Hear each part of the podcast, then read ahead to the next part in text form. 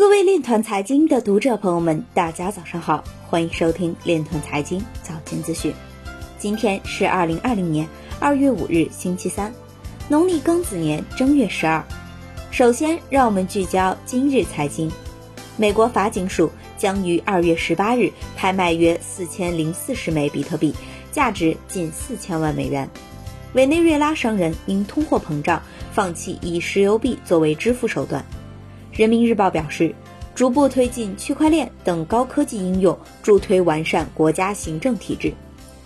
央行冒金区块链平台上线，一年来积累业务超九百亿人民币。有网友爆料称。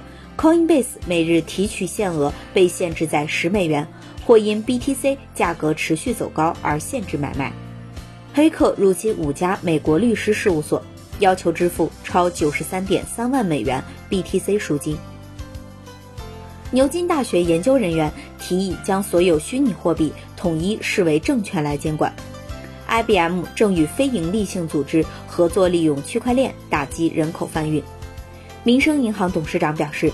基于区块链等数字科技的全面引入，在未来十年预计将为服务业加快数字化转型升级。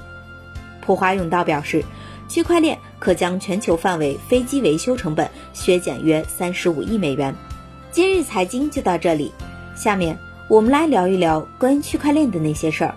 据澎湃新闻消息，中国人民大学国家发展与战略研究院青岛分院院长。张南迪扬发布《区块链加疫情抗击，把数据晒在阳光下》一文，文中提到，就物资捐赠和发放场景而言，可以有两个部署区块链物资链架构的方式，一种是建设专链，将物资捐赠与发放涉及的所有机构放在同一链上，在各机构内部署多个节点，形成一个联盟链；另一种方式是以机构类别为单位，将物流、政府部门。慈善机构派发渠道分别建链，形成跨链网络，这可能更方便链内组织和协同。